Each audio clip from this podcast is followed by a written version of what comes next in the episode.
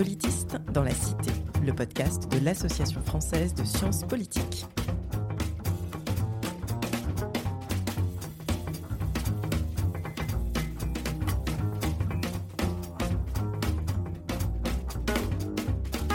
Bonjour et bienvenue dans Politiste dans la Cité, le podcast qui vous parle des sciences du politique et de leur contribution à la vie politique en France et à l'étranger. Science politique, c'est une discipline, des concepts, des controverses, mais c'est aussi, et peut-être avant tout, un métier, fait par des enseignants-chercheuses et enseignants-chercheurs qui œuvrent au quotidien à produire et à transmettre des savoirs sur la manière dont le pouvoir est façonné, légitimé, mis en œuvre, contesté, hier comme aujourd'hui. Je suis Marie-Chloé et pour ce premier épisode de l'année 2024, j'ai le plaisir de m'entretenir avec Hélène Thiollet pour parler de migration, d'immigration et d'idées reçues. Bonjour Hélène Thiollet. Bonjour Marike, merci de me recevoir. Hélène Thiollet, vous êtes chargée de recherche au CNRS depuis maintenant 10 ans, rattachée au Centre de recherche internationale de Sciences Po à Paris et spécialiste des migrations, du Moyen-Orient et de la Corne de l'Afrique. Vous avez fait votre thèse dans cette même institution sous la direction de Bertrand Badi, une thèse soutenue en 2007 et qui était intitulée Migration et intégration dans le sud de la mer Rouge, migrants et réfugiés érythréens au Soudan, au Yémen et en Arabie saoudite. Vous avez récemment dirigé avec Antoine Péco un Research Handbook on the Institutions of Migration Governance chez Edward Elgar, qui est paru l'an dernier en 2023, et avec Camille Schmoll, Catherine Lejeune et Delphine Pagès Elkaroui, le collectif Migration, Urbanity and Cosmopolitanism in a Globalized World, paru chez Springer en 2021. Pour ce qui est du français, je renverrai à l'ouvrage Migration en Méditerranée, permanence et mutation à l'heure des révolutions et des crises avec Camille Schmoll, Catherine Vittel de Venden et c'est paru chez CNRS Éditions en 2015. Vous êtes très investi dans la recherche collective. Vous avez été membre pendant une dizaine d'années de la revue Critique internationale et vous avez aussi participé à de nombreux projets financés. Alors je mentionnerai par exemple le projet MobGlobe euh, sur la mobilité et la gouvernance globale, le projet Magic sur la gouvernance des migrations et des crises de l'asile, le projet Patché que vous avez coordonné de 2019 à 2023 sur la politique des crises de l'asile en Europe et enfin le projet DIMIG sur les discours sur les migrations. En parallèle, vous avez développé une activité peut-être moins connue du public académique, puisque précisément elle ne s'adresse pas directement à lui. Il s'agit du projet Desinfox Migration, un projet qui était destiné principalement aux journalistes afin de traquer les idées fausses sur les migrations et de valoriser la parole des universitaires dans les médias. Et toujours dans cet esprit de renforcer l'impact de l'expertise scientifique, vous avez lancé avec Virginie Guiraudon et Camille Schmoll le GIEM, le groupe international d'experts sur les migrations, une sorte de bébé GIEC dont il va aussi être question dans cet épisode. Alors des initiatives bienvenues, même si en cette rentrée 2024, marquée par l'adoption en France d'une loi sur l'immigration qui a été très décriée par la communauté académique, on peut se demander si le combat contre les idées fausses ou à tout le moins simplistes sur l'immigration n'est pas perdu d'avance. Mais avant que vous nous disiez comment vous voyez l'avenir, Hélène Thiollet, la question rituelle, qu'est-ce que cela signifie pour vous être une politiste dans la cité? Merci encore Marike pour cette présentation. Euh, en fait, c'est une question assez difficile de savoir qu'est-ce que ça signifie d'être une politiste euh, dans la cité. Il faut d'abord être complètement sûr d'être une politiste. Et euh, de mon côté, j'ai un parcours assez éclectique en termes de formation et je suis venue à la science politique assez tard. donc, ça reste pour moi un objet perpétuel de questionnement, parfois d'émerveillement et parfois de frustration, de cerner exactement quelle est mon identité scientifique et partant dans quel, on va dire, circuit professionnel et champ intellectuel j'évolue. mais peut-être qu'on aura l'occasion de, reparler de ça. En termes plus pratiques et donc professionnels, être une politiste dans la cité, c'est à la fois une expérience individuelle, parfois même solitaire, et une expérience collective. Pour ce qui est de l'individuel, c'est essentiellement pour moi une expérience liée aux enquêtes de terrain menées dans l'Est de l'Afrique et au Moyen-Orient depuis, depuis les années de ma thèse et jusqu'à jusqu'à aujourd'hui, puisque je pars très bientôt, enfin, je repars en Arabie saoudite après avoir passé quelques temps en Irak et au Koweït l'année dernière. Donc c'est cette expérience individuelle de l'enquête de terrain, l'expérience de l'écriture qui est, qui, est qui est une expérience parfois douloureuse mais aussi, mais aussi assez exaltante. Et l'écriture, c'est pas le trait de génie de la page blanche qui soudain se remplit. C'est plutôt un travail assez laborieux. Après, c'est aussi l'expérience, parfois, elle aussi douloureuse, de l'évaluation par les pairs, le rejet mmh. de, de, certaines versions de notre travail scientifique, et puis, in fine, dans le meilleur des mondes, son, son acceptation et sa, et sa publication avec cette remarque un peu étrange, c'est qu'une fois en général un texte accepté pour publication par un, par un journal quand il s'agit d'un article ou même pour un livre, on a euh, un sentiment un peu étrange de disparition euh, de tout ce travail euh, euh, personnel. Et souvent, une fois qu'on a publié son article, mais en fait, on n'y pense plus soi-même. Et parfois, c'est un peu triste, les articles sont un peu évanescents et, disparaissent. Alors que le travail devrait peut-être commencer justement pour les diffuser dans la Exactement. Exactement. Et donc, ça, fait partie du métier de s'assurer euh, que ce qu'on a produit euh, dans ces efforts individuels et solitaires ou euh, collectifs porte et s'inscrivent pas seulement dans notre monde scientifique, mais aussi dans les mondes sociaux dans lesquels cette parole scientifique est pertinente. Et euh, donc, pour le dire autrement, c'est s'assurer qu'une recherche euh, sur les migrations, quels que soient les terrains sur lesquels elle porte, euh, ben, informe un peu le débat public et éventuellement l'action politique sur des questions de migration et d'asile. Je passe à la deuxième dimension du travail de, de scientifique et, de ce que ça signifie pour moi être politiste dans la cité, c'est la partie plus plus collective ou plus, euh, euh, on va dire, euh, en interaction avec d'autres, d'autres collègues ou des étudiants ou, ou voilà, d'autres, d'autres acteurs du monde social. C'est, c'est quelque chose qui m'a beaucoup, qui m'a beaucoup marqué, les différents projets auxquels j'ai participé ou que j'ai pu, ou que j'ai pu coordonner. Euh, et ça, cette, cette, dimension collective de la recherche, euh, elle m'a plu dès le début et elle, a été euh, elle a été pour moi extrêmement formatrice parce que c'est non seulement ça m'a permis d'acquérir des compétences, on va dire, de type un peu managérial, même si on n'aime pas dans le monde mmh. scientifique ce terme-là, et les autres dimensions du collectif, c'est des choses plus attendues que les collègues qui sont enseignants-chercheurs connaissent mieux. C'est l'interaction avec les étudiants dans les cours. Donc, moi, je suis chercheuse CNRS, mais j'enseigne. alors, j'enseigne peu cette année, mais j'ai enseigné beaucoup au, début, au début de ma carrière. j'ai enseigné à Sciences Po, j'ai enseigné à l'université à Paris 13. Euh, j'ai enseigné à l'EHESS beaucoup et, ça, c'était, assez euh, important pour moi, même si j'enseignais pas forcément sur les sujets qui sont, euh, mes sujets de recherche, puisque j'enseignais en relations internationales pas mal et, surtout en géographie. Alors ça, ça rejoint un peu plus mes objets de recherche.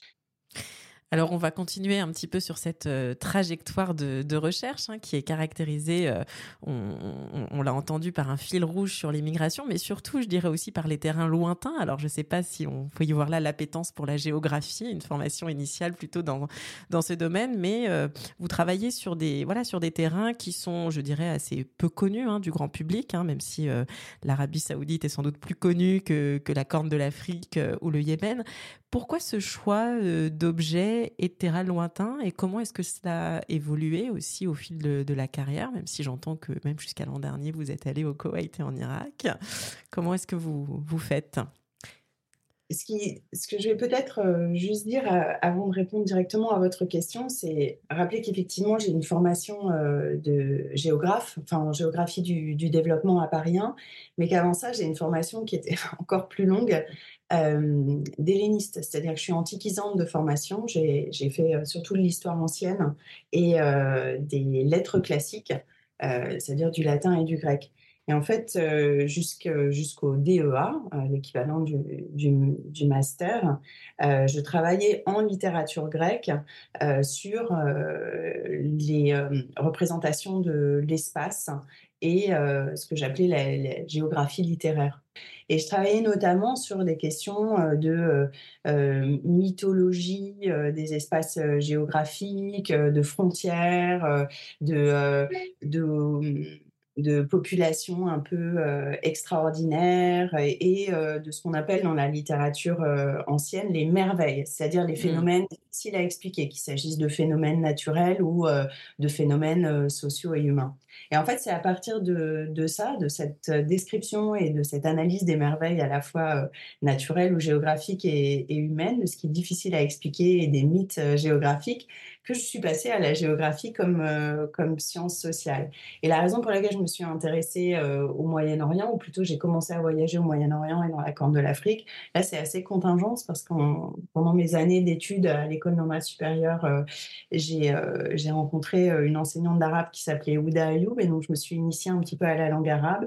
Et elle, Ouda Ayoub nous emmenait, emmenait les étudiants du cours d'arabe l'été en Égypte ou au Yémen et c'est comme ça que je suis au Yémen et que je n'ai jamais euh, vraiment quitté le Yémen jusqu'à jusqu'à euh, la guerre euh, qui ravage aujourd'hui ce, pays et que j'ai fait ma thèse en partie sur le Yémen, mais aussi sur le, sur le Soudan, sur l'Arabie saoudite, que j'ai passé du temps aussi au Kenya et, et dans différents pays euh, de cette région. Vous étiez très intéressé par les mythes.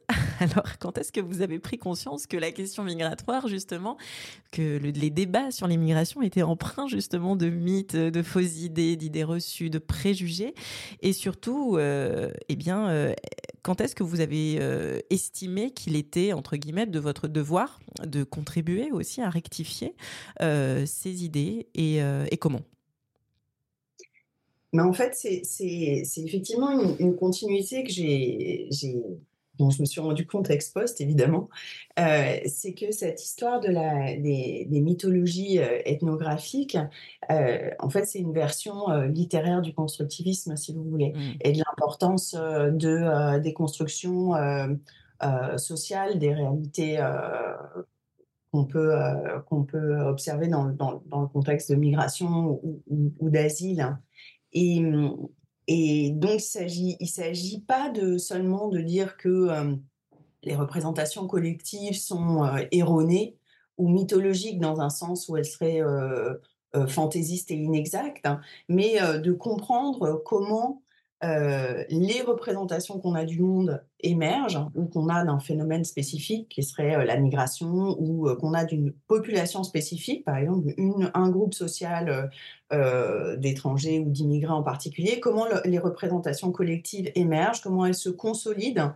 Et, dans ce contexte, il ne s'agit pas pas forcément de se placer en position de redresseur de tort ou diseur ou diseuse de vérité objective contre euh, des euh, représentations collectives qui seraient fallacieuses, mais plutôt euh, de, comprendre comment se construisent les représentations sociales et au-delà de, cette, on va dire, de cette mise en tension entre des données empiriques et les représentations sociales, vraiment de, comprendre comment les représentations émergent. Et donc, c'est vrai qu'il y, a quelques années, en 2016, on avait, on avait publié un, petit livre collectif chez Armand Collin qui avait vocation à plutôt toucher le grand public, euh, qui, travaillait hein, les idées reçues euh, euh, sur les migrations. Donc il y avait 50 petits textes très brefs qui revenaient sur mmh. des idées reçues sur les migrations, déjà en identifiant bien l'idée reçue, parce que parfois on a l'impression qu'il y a des idées qui sont massives et dominantes, alors qu'en fait elles ne sont pas du tout des représentations collectives dominantes, mais elles le sont peut-être dans la presse ou dans, les discours politiques. et puis en, articulant cette identification d'une idée reçue avec des réalités sociales et une interprétation de pourquoi l'idée euh, émerge, comment elle se construit et euh, éventuellement euh, quelles sont d'autres pistes d'analyse qui seraient plus adéquates. Donc ça, c'était ça, c'était un, petit travail qu'on avait fait en 2016 et en fait, on n'est pas du tout les seuls. Enfin, le collectif que, que j'avais rassemblé n'était pas du tout le seul. Il y a eu beaucoup, beaucoup de travaux et de livres qui avaient cette vocation un peu de travailler mmh. sur les idées reçues. Et c'est le résultat, on va dire, de, de, ces publications est toujours un peu décevant Mmh. Euh, parce qu'en fait, euh, ces, livres euh, ne touchent que très peu les, les personnes qui, qui sont extrêmement convaincues mmh. par un certain nombre de, de, de, représentations de la migration et de l'asile qui sont contredites par, par les faits empiriques.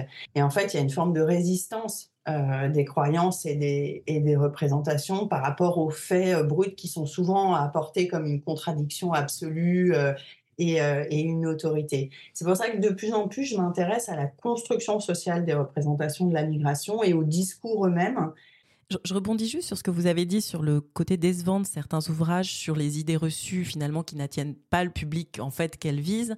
Est-ce que vous diriez justement que même ce terme d'idées reçues, euh, il est problématique parce qu'il va en fait peut-être crisper euh, ceux qui seraient euh, concernés? Et donc, est-ce que c'est aussi ça qu'il faut voir dans votre souhait de, de parler plutôt de discours, de représentation, peut-être d'avoir une posture moins stigmatisante, peut-être, parce que c'est vrai que voilà les idées reçues, c'est voilà, c'est aussi pointer euh, une forme d'esprit un peu simpliste ou euh, qu'est-ce que vous en pensez?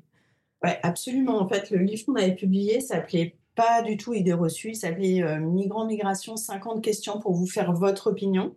Et en fait, c'était une collection d'Armand Collin et moi j'étais très contente qu'on on n'utilise pas cette notion d'idée reçue qui est, comme vous le dites euh, très bien, et un peu stigmatisante, parce que les idées ne sont pas reçues comme ça euh, par les individus comme des réceptacles euh, inactifs, elles sont construites, elles sont co-construites par différents acteurs et elles se chargent aussi de l'expérience individuelle et collective hein, des, des, personnes qui, les, qui les formulent. Euh, alors, vous avez été membre de l'équipe fondatrice d'une association qui s'appelle Desinfox Migration.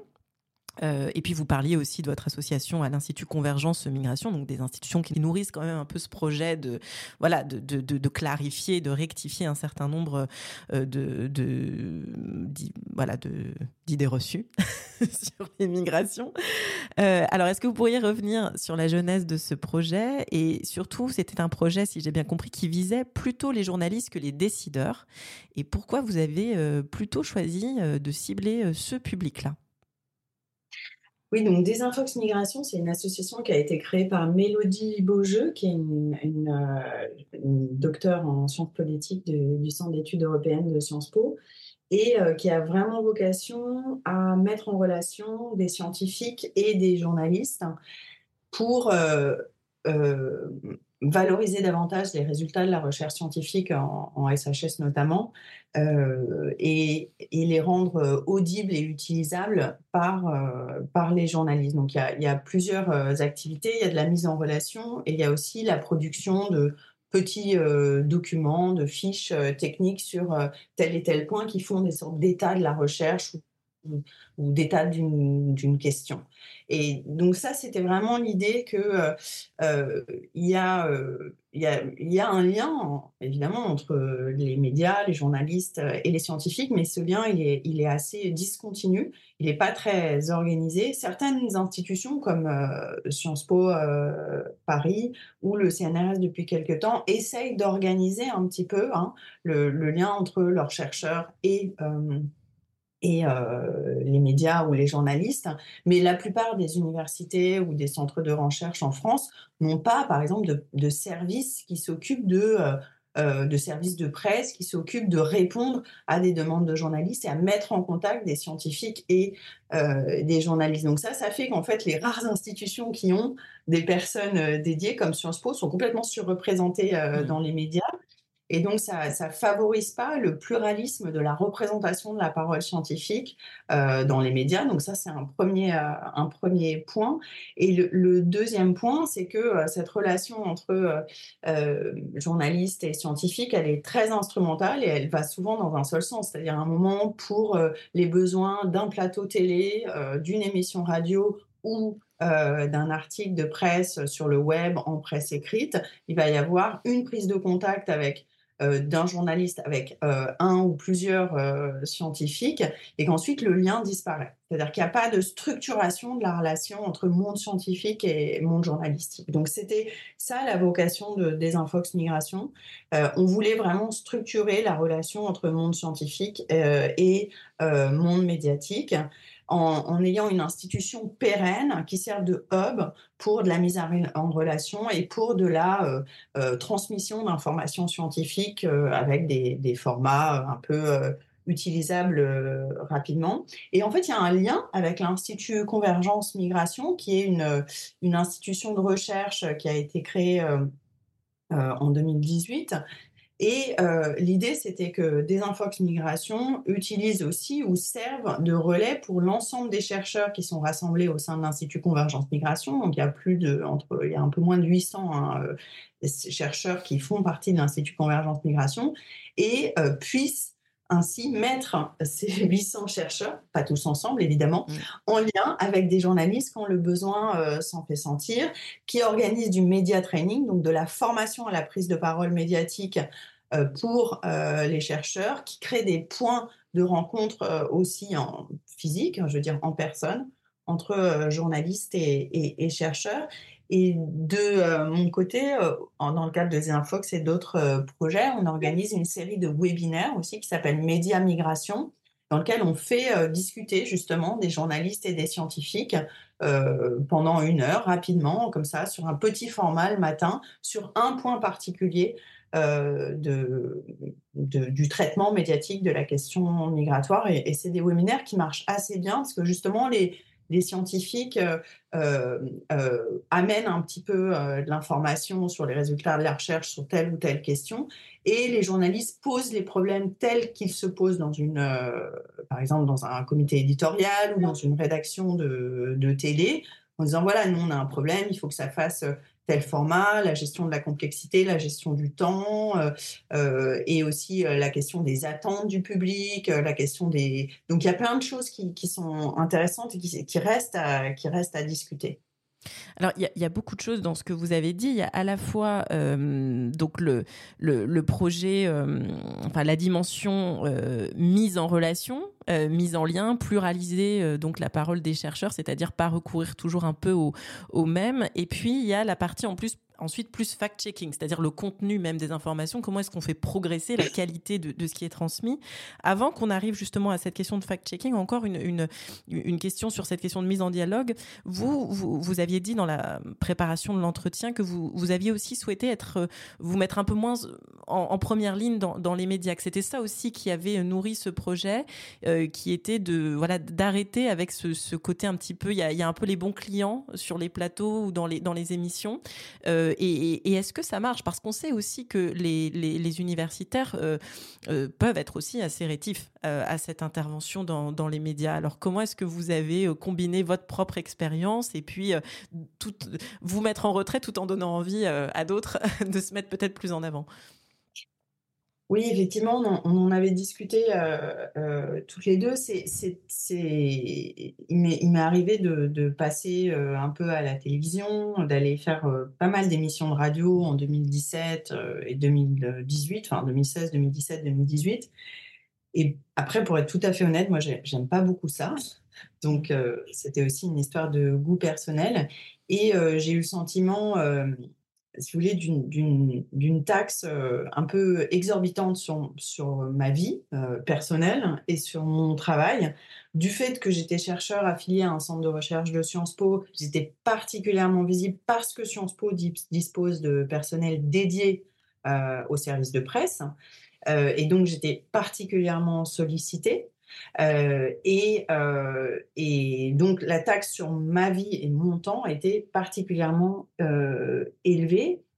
D'autres collègues, souvent je me retrouvais aussi à, transmettre le résultat des recherches d'autres collègues, évidemment pas seulement de, de, mes recherches, qui auraient très bien pu le faire eux-mêmes, mais qui parce qu'ils n'étaient pas à Paris ou dans des institutions moins visibles ou moins dotées de personnel, n'étaient euh, pas euh, sollicités par les médias. Donc il y avait vraiment pour moi une frustration à la fois personnelle et aussi euh, plus politique de dire voilà c'est pas assez c'est pas assez pluriel c'est pas assez divers et c'est pas la personne qui devrait être sur ce plateau qui y est après les, collègues ça varie énormément leur appétence ou leur désir d'interagir avec des journalistes en général, c'est assez facile euh, de convaincre euh, les collègues de travailler avec des journalistes de presse écrite ou avec, euh, que ce soit des journaux papier ou de la presse écrite en ligne.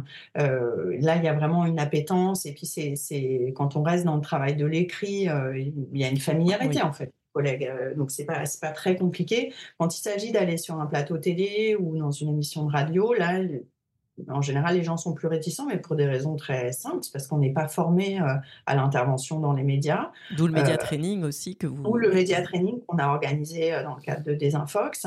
et d'autres, je sais que d'autres institutions scientifiques et certaines universités hein, se sont aussi emparées de cette question.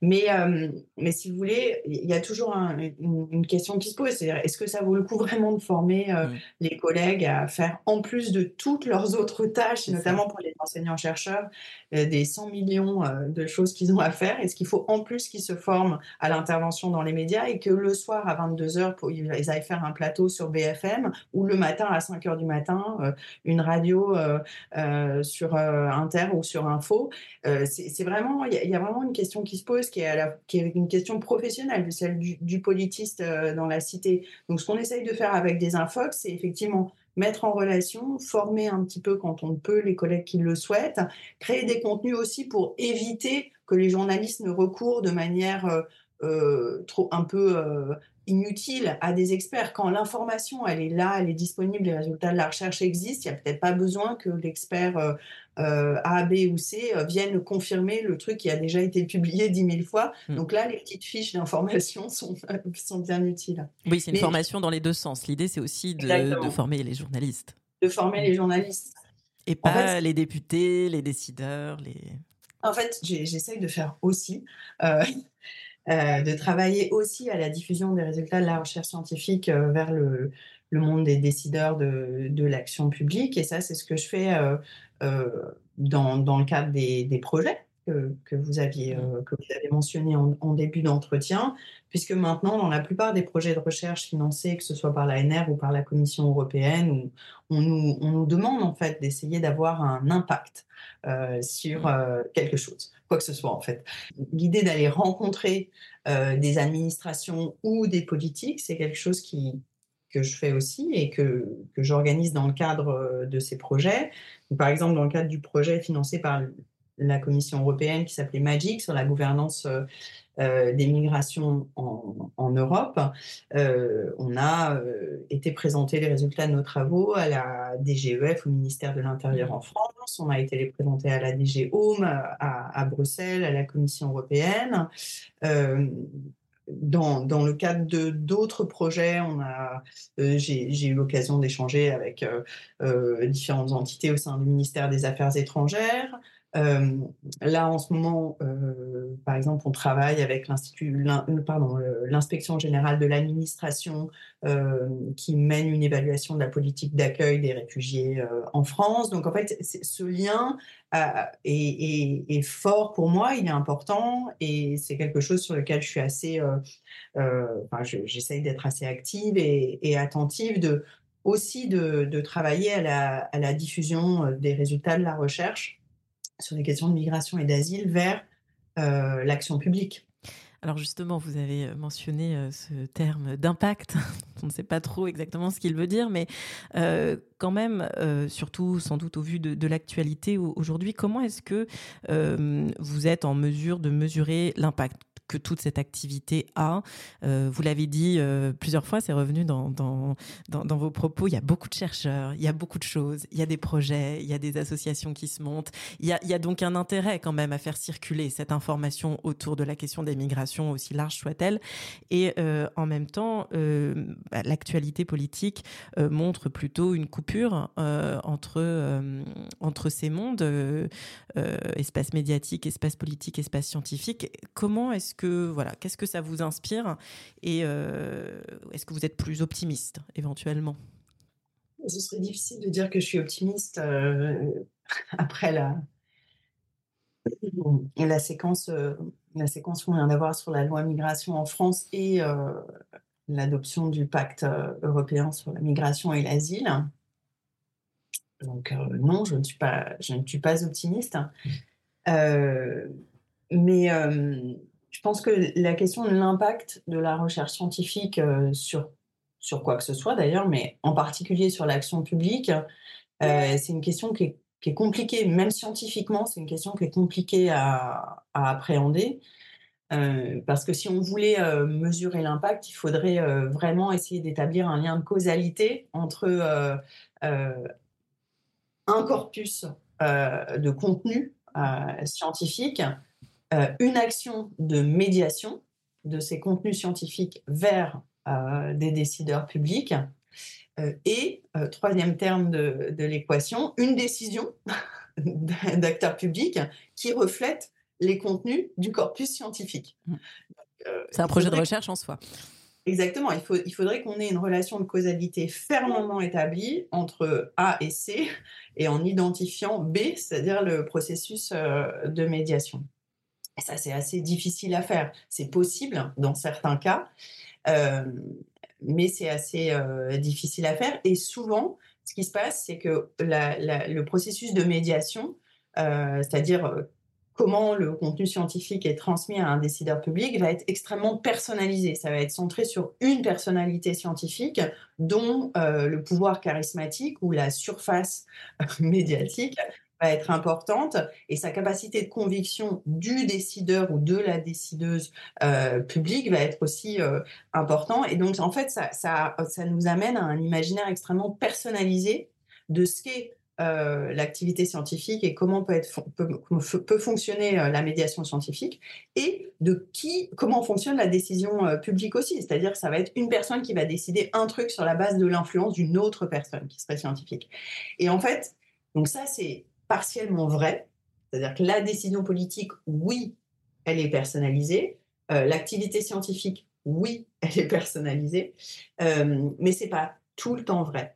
Et disons que je suis assez convaincu que au-delà de cette approche très personnalisée des choses, il y a aussi ce qu'on pourrait appeler une stratégie des petits pas ou des processus qui sont de nature plus incrémentale, où en fait on peut socialiser membres d'une administration, les membres d'un service, avec l'activité de recherche, à travers des rendez-vous répétés, à travers des relations de confiance et de travail euh, commun.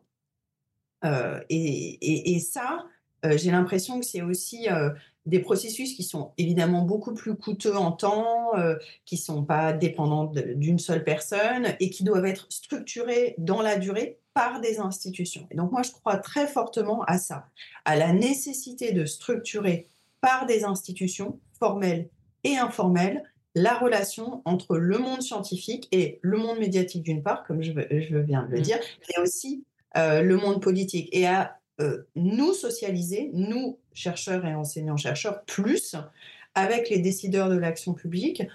Mais c'est vrai que c'est euh, pas forcément perçu comme étant une dimension importante de notre activité professionnelle, alors que je pense qu'elle peut être très importante et qu'elle peut être davantage valorisée. Mmh comme étant une composante essentielle mmh. de l'activité des enseignants-chercheurs, aussi, aussi importante, notamment en SHS, et notamment quand il s'agit de la science politique, hein, euh, et, qui, doit être plus valorisée. Pourquoi? Parce qu'on a de la recherche publique qui est financée par l'État en sciences politiques, euh, et qu'elle elle peut être utilisée bien davantage, et elle peut être mieux utilisée par les faiseurs euh, de politique publique à tous les étages en fait de, de, l'action publique. Et ça, c'est clairement quelque chose, cette dimension plus incrémentale, plus institutionnelle, que, je trouve, que je trouve importante et qui est peut-être un peu sous-dimensionnée dans nos représentations de notre profession. Encore une fois, on a tous beaucoup de choses à faire et en particulier les enseignants-chercheurs sont déjà super euh,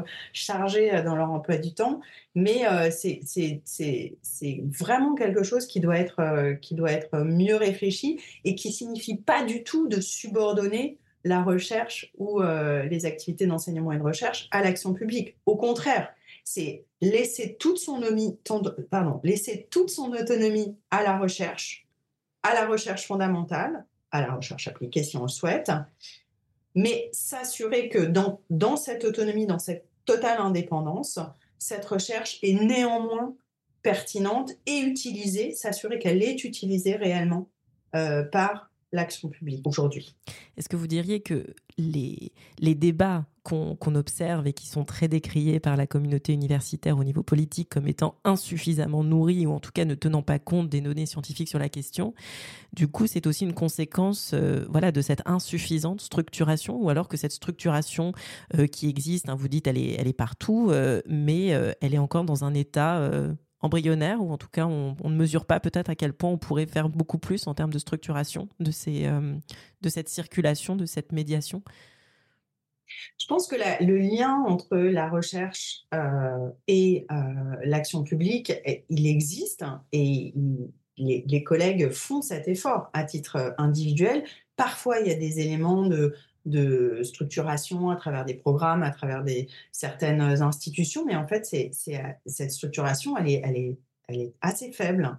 La structuration du lien entre la recherche fondamentale ou la recherche scientifique et euh, l'action publique, elle est, elle est assez faible. Il y a aussi des effets de méfiance mutuelle parce que cet équilibre entre indépendance de la recherche scientifique et pertinence pour l'action publique, il est difficile à tenir parce que mmh. c'est une tension en fait. C'est pas c'est pas c'est pas facile à négocier euh, au quotidien. Il s'agit pas de faire des, des enseignants chercheurs et des chercheurs des, des, des experts au service de l'action publique. C'est pas ça le c'est pas ça le projet quoi. Et, et comme c'est un équilibre fragile, c'est et c'est un équilibre un peu en tension.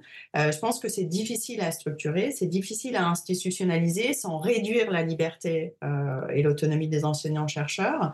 mais c'est c'est pour moi c'est un des enjeux institutionnels pour pour, pour, notre profession. Après, la deuxième, la deuxième partie de votre, votre question, c'est euh, pourquoi la recherche est insuffisamment prise en compte euh, euh, par les décideurs publics? Alors là, on a quand même des collègues qui ont travaillé très sérieusement là-dessus, donc je ne vais pas m'aventurer sur, sur le terrain, on va dire, des, des causes. Mais ce qu'on peut dire, c'est que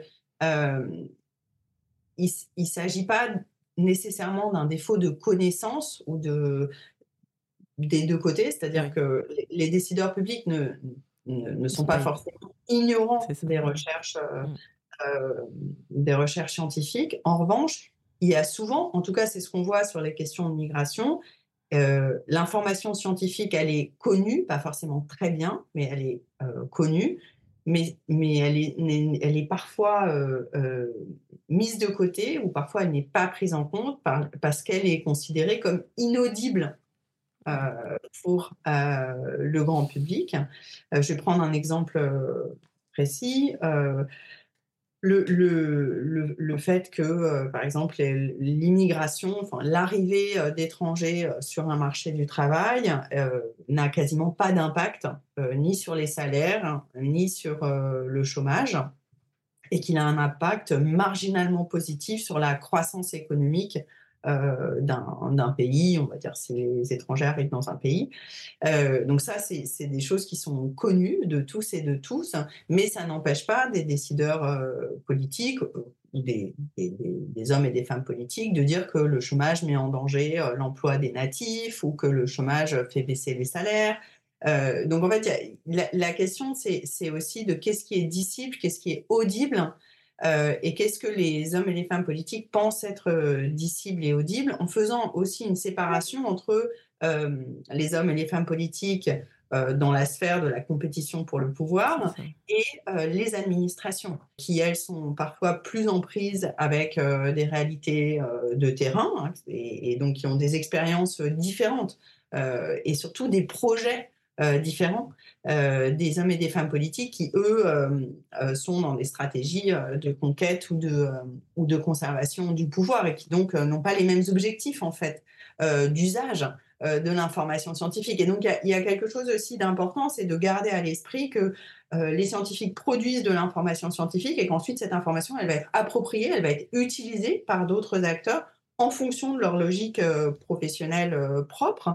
Et donc, il ne faut pas s'étonner euh, qui est des distorsions, des occultations, des instrumentalisations. Ça fait partie, euh, euh, ça fait partie du jeu et en tant que politiste, on sait que ça, ça fonctionne comme ça.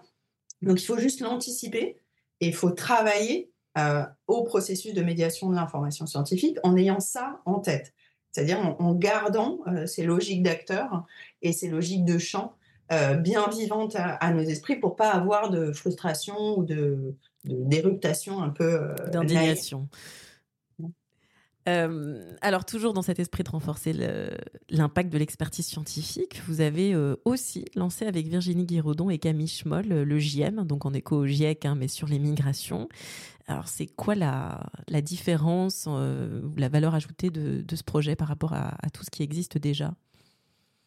Donc le GIEM, c'est le groupe international d'experts sur les migrations. C'est un projet qui a été lancé en 2018 euh, donc avec euh, qu'on a lancé avec Virginie Guérodon, qui est euh, chercheuse en sciences politiques aussi, bien sûr, au Centre d'études européennes, et, Camille Schmoll, qui est, géographe et directrice d'études à l'EHESS.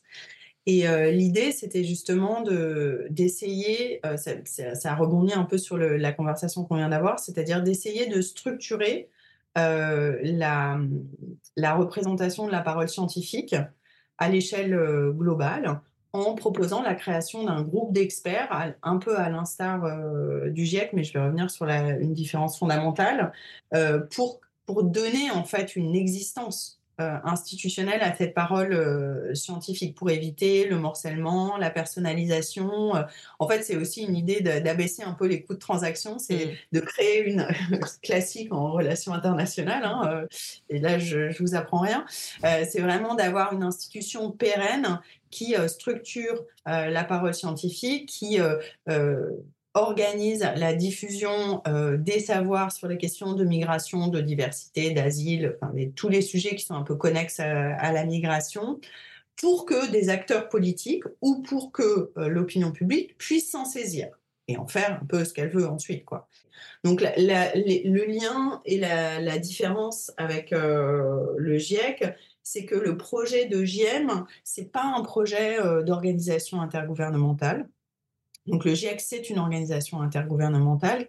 Euh, le truc qui est intéressant dans le GIEC, c'est qu'il fait, malgré ce contrôle euh, par les États, il y a aussi une très très grande autonomie euh, des scientifiques. Donc là, la tension, elle est, elle est maintenue de manière très intéressante entre voilà, la, pertinence politique du fait de ce lien avec la souveraineté étatique. À travers les conversations qu'on a menées dans la, communauté des scientifiques qui s'est mobilisée hein, pour, pour pousser l'idée de créer un, un, un groupe international d'experts sur l'immigration, on, on s'est rendu compte que euh, euh, cette, euh, cette formule d'organisation intergouvernementale risquait d'être plus difficile à mettre en œuvre sur les questions de migration et qu'elle risquait vraiment de mettre en danger l'autonomie des scientifiques, et notamment la question du choix euh, des thématiques de rapport, la question de, de l'élection, de la désignation des experts.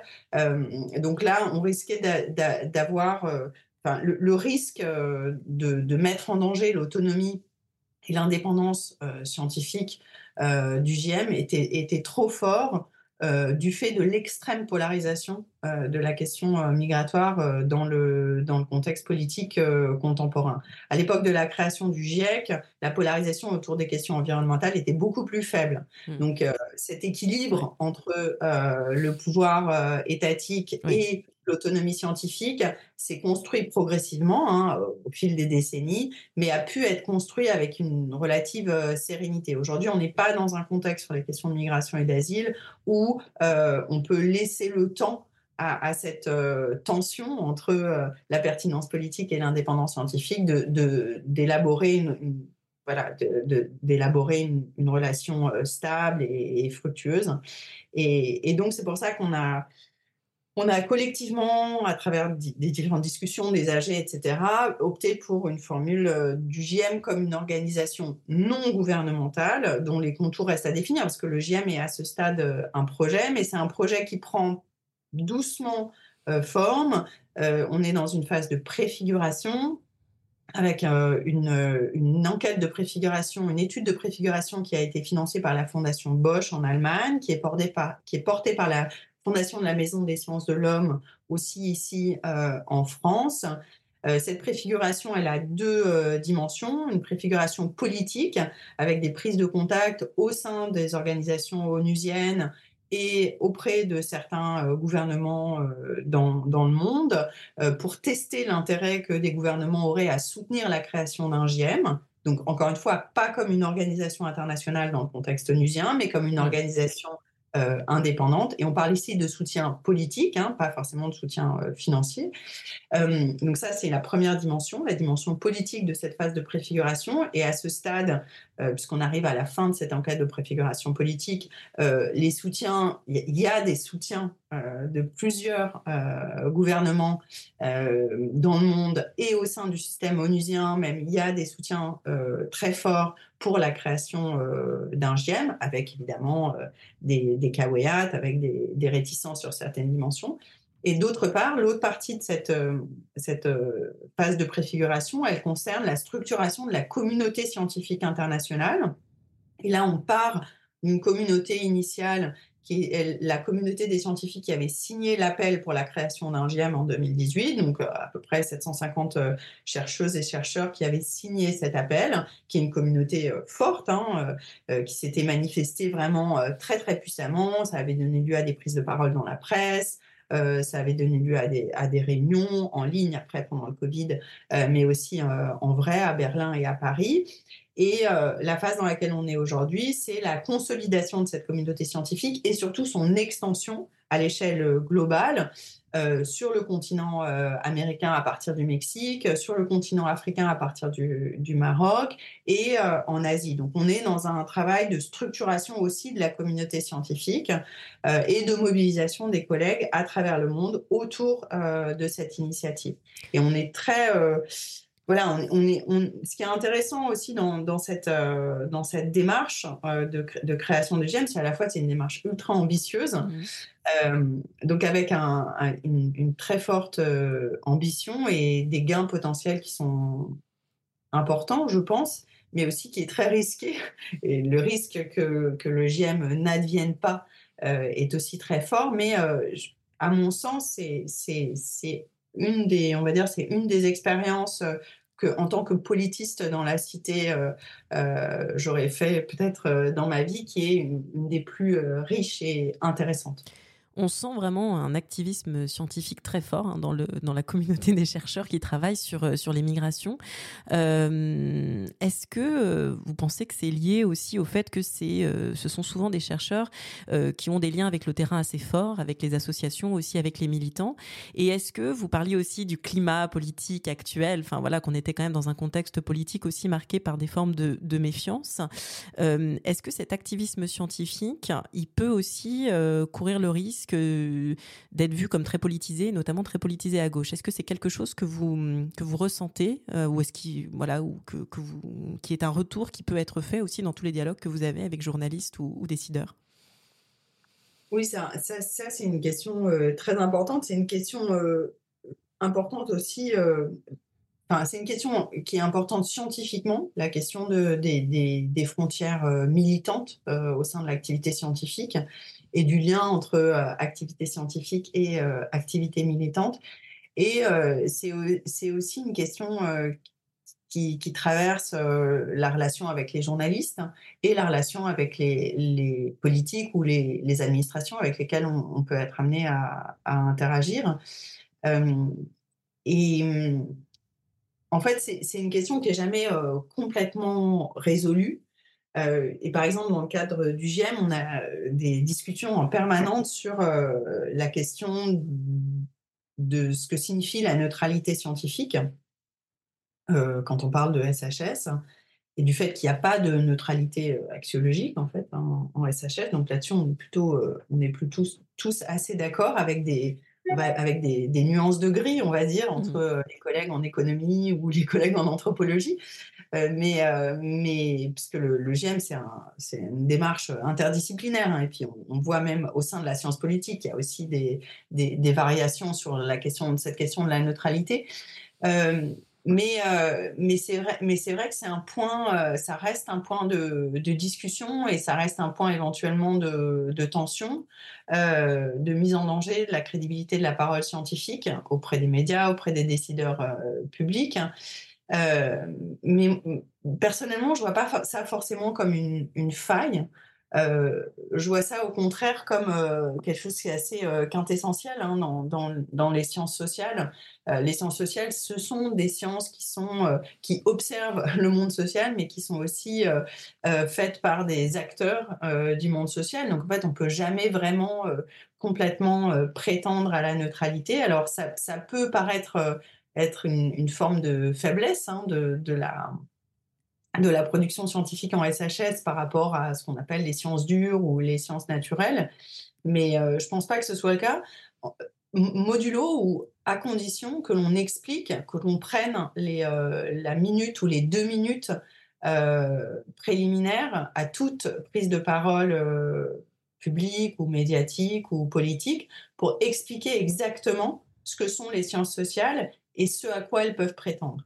Et en fait, souvent, ce qu'on voit, c'est que euh, dans la prise de parole euh, des, scientifiques, euh, dans les médias ou les relations avec les politiques, on ne prend pas ces deux minutes initiales pour dire attention, le discours scientifique, c'est ses conditions de validation et son, son, scope, en fait, son, son, l'extension de sa, validité, c'est ça et ça. et donc, ce côté un peu pédagogique hein, du discours scientifique, souvent, il n'y a pas l'espace pour le, le faire. Euh, dans, dans, les médias, il n'y a clairement euh, pas mmh. l'espace. Euh, et ça va plus, dire, plus vite de dire alors ça c'est la vérité ou ça va mmh. plus vite de dire je pense que ou alors ça c'est vrai par rapport à dire la plupart des recherches menées sur cette question amènent à penser que avec voilà en faisant état aussi des controverses c'est-à-dire des points de, de consensus euh, et pas seulement des points de consensus. Et donc, à mon sens, et peut-être que d'autres le diraient euh, beaucoup mieux que moi, hein, qui, se sont intéressés plus sérieusement à cette épistémologie des sciences sociales, à mon sens, il faut qu'on soit beaucoup plus euh, courageux et qu'on réclame ces deux minutes d'introduction pédagogique pour expliquer quelles sont les conditions de validité de ce qu'on dit, euh, et ce que signifie euh, affirmer un certain nombre de choses euh, en sciences sociales, quelles sont nos méthodes, comment on travaille. Et, tout ça, tout ça c'est aussi, à mon avis, nécessaire pour redonner de la crédibilité à nos discours, au, discours des scientifiques, dans un contexte où effectivement il y a de la défiance hein, envers les discours scientifiques, notamment en sciences sociales. Pour tout ça, on a besoin de temps. Et euh, vous, vous êtes euh, chercheuse au CNRS et notamment aux séries. Euh, on voulait aborder dans cette quatrième saison de Politis dans la Cité la, question aussi de la carrière et des conditions de travail. Est-ce que vous pensez que tout ce que vous pouvez faire, c'est aussi euh, grâce à ce statut? C'est vrai que on parle beaucoup de la dégradation des conditions de travail des enseignants-chercheurs et à côté, le, CNRS et la carrière des chercheurs CNRS paraît beaucoup plus euh, préservée, d'autant plus dans une institution comme, comme au à Sciences Po. Qu'est-ce que vous en pensez? Je suis complètement d'accord avec vous. Euh, le statut de chercheuse ou chercheur euh, au CNRS est un statut extrêmement euh, privilégié en termes de conditions de travail, à la fois pour, euh, pour le temps, bien sûr, mais aussi pour l'autonomie totale qui est laissée aux chercheuses et aux chercheurs de déterminer leur agenda de recherche, ce qu'ils font, ce qu'ils ne font pas.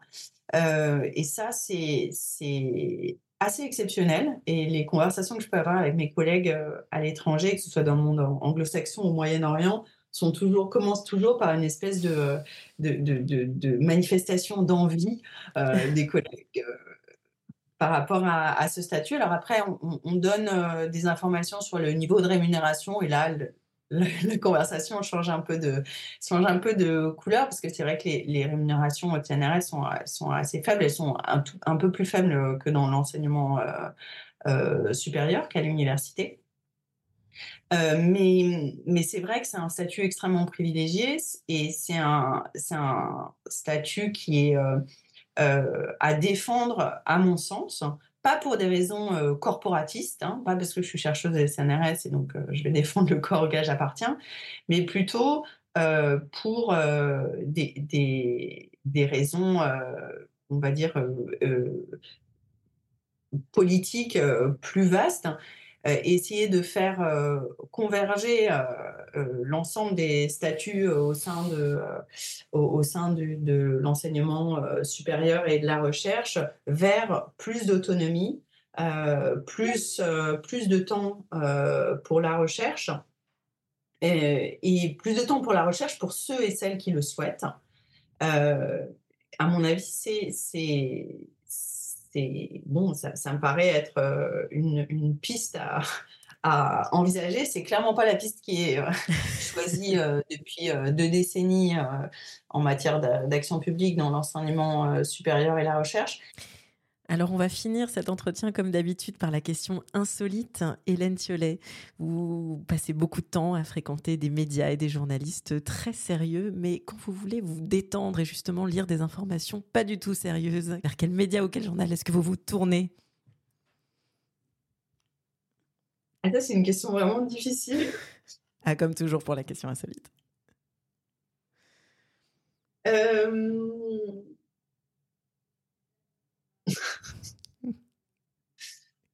En fait, quand je veux m'informer sur des choses qui ne relèvent pas euh, d'actualité euh, sérieuse, je regarde des chaînes YouTube sur les maisons des stars et des personnalités euh, et sur l'architecture d'intérieur de leur maison. Eh bien, écoutez, sur cette confidence pour laquelle on vous remercie, merci beaucoup, Hélène Thiolet, d'avoir donc été notre invitée dans Politiste dans la Cité. Merci aux auditrices et aux auditeurs pour leur écoute. Merci à l'Association française de sciences politiques de produire ce podcast. Et si le podcast vous plaît, merci d'en parler autour de vous, de laisser des commentaires et des étoiles, c'est important. Et on se retrouve dans un mois pour un nouvel épisode de Politiste dans la Cité.